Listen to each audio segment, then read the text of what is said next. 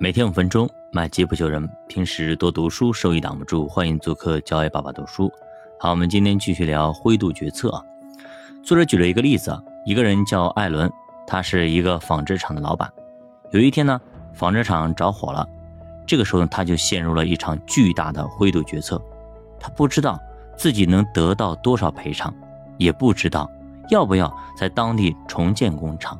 在重建的过程中，更不知道自己会损失多少市场，但是他还是决定在当地重建企业。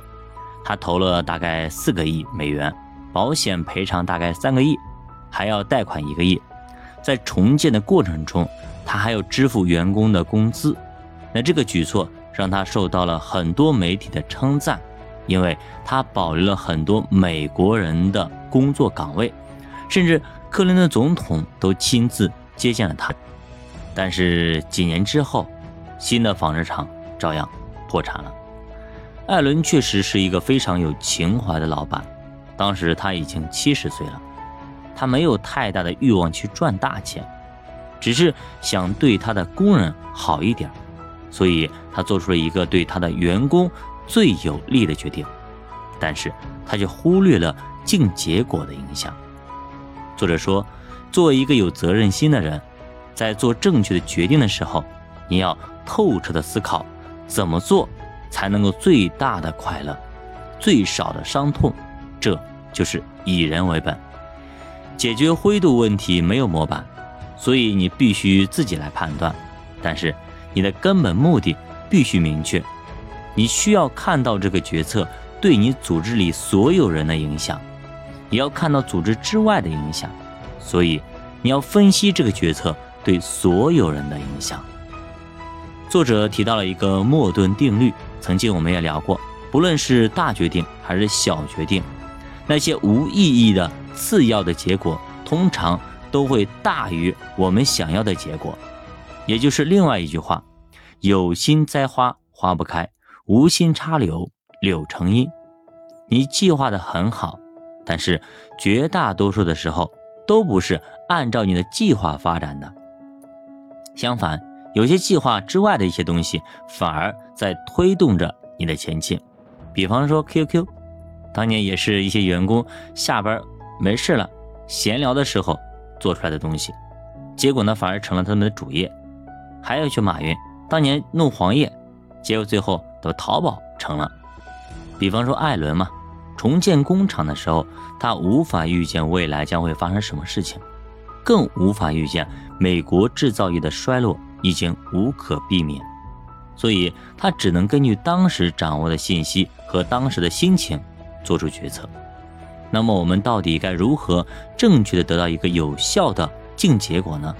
首先，第一个，避免草率，不要想当然，直觉告诉你的东西通常都是不准确的。比如说艾伦，当时他就感受到了责任负担，几百个工人失去了收入来源，所以这种使命感让他的情绪完全失控了。每个人都有很强的自我意识，认为自己比别人都要强，即便是在监狱里调查，那些囚犯也都觉得自己更加友善和慷慨，具有良知。每个人都对自己的认知偏高。这种偏好，让我们看起来自己像王一样，像君王一样，所以这也告诉我们，你的直觉基本上都是错的，你觉得应该的事情，大部分也都是错的。第二，我们要聚焦过程，过程是解决灰度问题的关键。你没办法判断你的决定是否正确，但是你却可以知道自己是否正在以正确的方式来进行。比方举个投资的例子吧，我肯定不知道市场还会不会继续下跌，但是我知道的是，在别人疯狂的出逃的时候，市场再不好，它也是便宜的。在投资当中，不从众不一定对，但是从众一定是错。而且决策的过程还有一套标准化的流程，比方说估值、情绪、收益率、股债比等等等等一系列的指标，把过程做对。要比你一次正确的预测来的更有效、更有用。为了解决灰度问题，你必须认真的规划这个过程。最典型的例子就是司法实践。为啥要有诉讼法？就是要确保诉讼的过程是正确的。法官很可能会判错案，于是整个诉讼的过程就成了最重要的抓手。你先要保证程序是正确的，这才是对结果最大的保护。作者说，过程也是领导者和管理者最大的区别。